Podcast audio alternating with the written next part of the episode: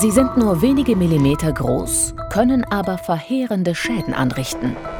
Kunstwerke, Dokumente, ganze Bücher fallen ihrem Hunger zum Opfer. Papierfischchen arbeiten still und heimlich im Dunkeln. Bemerkt man sie, ist es oft schon zu spät. Das Material, was äh, Papierfischchen durch ihren Fraß zerstören, ist unwiederbringlich verloren.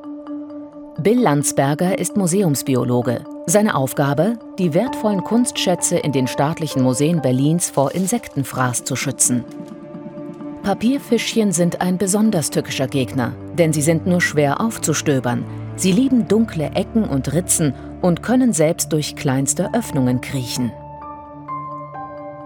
Insofern äh, ist es äh, wichtig, die Kanten und Passepartout-Ränder äh, abzusuchen nach äh, Hinterlassenschaften, nach Spuren der Aktivität von Papierfischchen. Dort kann man sie häufig entdecken.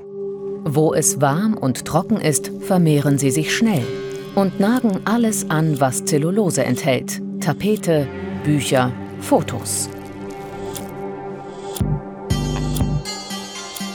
Auf dieser 500 Jahre alten persischen Handschrift sucht Bill Landsberger nach Hauthüllen der kleinen Schädlinge. Denn Papierfischchen häuten sich, wenn sie wachsen. Neben Papier haben die Tiere noch eine weitere spezielle Vorliebe. Rote Farbpigmente. Das bedeutet an diesem Objekt rote Farbstellen zum Beispiel, wenn diese bevorzugt befressen werden, würden hier bestimmte Details und Gegenstände aus dieser bildlichen Darstellung komplett verschwinden können. Woher Papierfischchen ursprünglich stammen, ist noch nicht genau geklärt. Es gibt sie vermutlich schon seit rund 350 Millionen Jahren. In der afrikanischen Region Niederguinea wurden sie erstmals beschrieben. Wahrscheinlich wurden sie schon vor langer Zeit mit dem Warenverkehr nach Europa eingeschleppt. Seitdem breiten sie sich immer weiter aus. Wie und wo genau, das erforschen niederländische Wissenschaftler im Kompetenzzentrum für Schädlinge und Wildtiere in Wageningen schon seit 20 Jahren. In unserem Nachbarland sind die Papierfischchen inzwischen flächendeckend verbreitet. Man findet sie an allen möglichen Orten, alte Häuser und Neubauten, Supermärkte. Heute Morgen habe ich eins bei mir gefunden und eins hier im Büro. Sie können überall sein. Wie verbreitet Papierfischchen in Deutschland sind, können die niederländischen Experten bislang nur mutmaßen. Nach einem Aufruf in der Presse bekamen sie auch Exemplare aus Deutschland zur Bestimmung zugeschickt, besonders viele aus der Grenzregion. Vielleicht sind sie aber viel weiter verbreitet, ohne dass wir es wissen. Man bemerkt sie nicht. Sie können bis zu acht Jahre alt werden und dann erst entdeckt man den Schaden. Wie zum Beispiel hier. Man kann nicht mal die Seite lesen. Oder noch schlimmer, eine ganze Seite ist fast weg. In die Wohnung gelangen die Papierfischchen zum Beispiel mit Kartons aus dem Versandhandel. Dort verstecken sie sich in den Zwischenräumen der Wellpappe. Einmal im Haus sind sie nur schwer wieder loszuwerden. Am Kompetenzzentrum in Wageningen lernen Schädlingsbekämpfer in einem Modellwohnzimmer, wo die scheuen Papierfischchen sich wohlfühlen.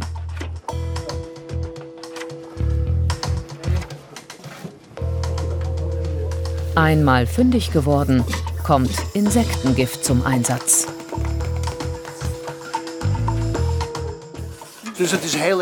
Es ist sehr schwierig, sie zu bekämpfen. Man muss wirklich alles durchsuchen, alles aus den Regalen holen. Man muss auch die Möbel zur Seite schieben und Regale von den Wänden schrauben. Und dann muss alles, jede Ritze besprüht werden. Und dann hoffen wir mal, dass einmal genug ist. Doch alle zu erwischen ist selbst für die Profis schwierig. Bill Landsberger macht in den staatlichen Museen zu Berlin zum Beispiel mit Papier- und Klebefallen Jagd auf die Papierfischchen und notiert Zahl und Fundort der Insekten. So kann er prüfen, ob diese und andere Maßnahmen wirken. Vor allem das Depot muss vor den Schädlingen geschützt werden. Dazu verstreut er Diatomeenerde, ein natürliches Insektizid aus Kieselalgen. Da das Mittel stark reizend ist, kann er es aber nur an den Mauerfugen anwenden, dort wo niemand damit in Berührung kommt.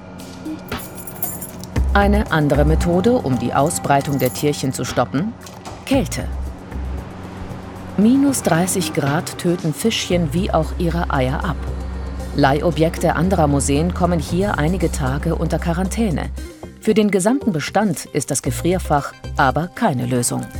Wir können eigentlich nicht davon ausgehen, dass wir bald in näherer äh, Zukunft äh, Papierfischchen als Problem hier erledigt betrachten können.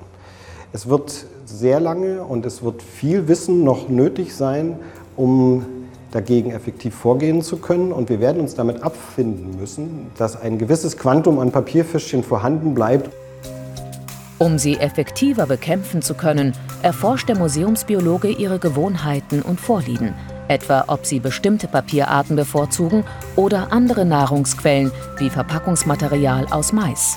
Vielleicht findet er so einen Weg, die Ausbreitung der Krabbler in Schach zu halten.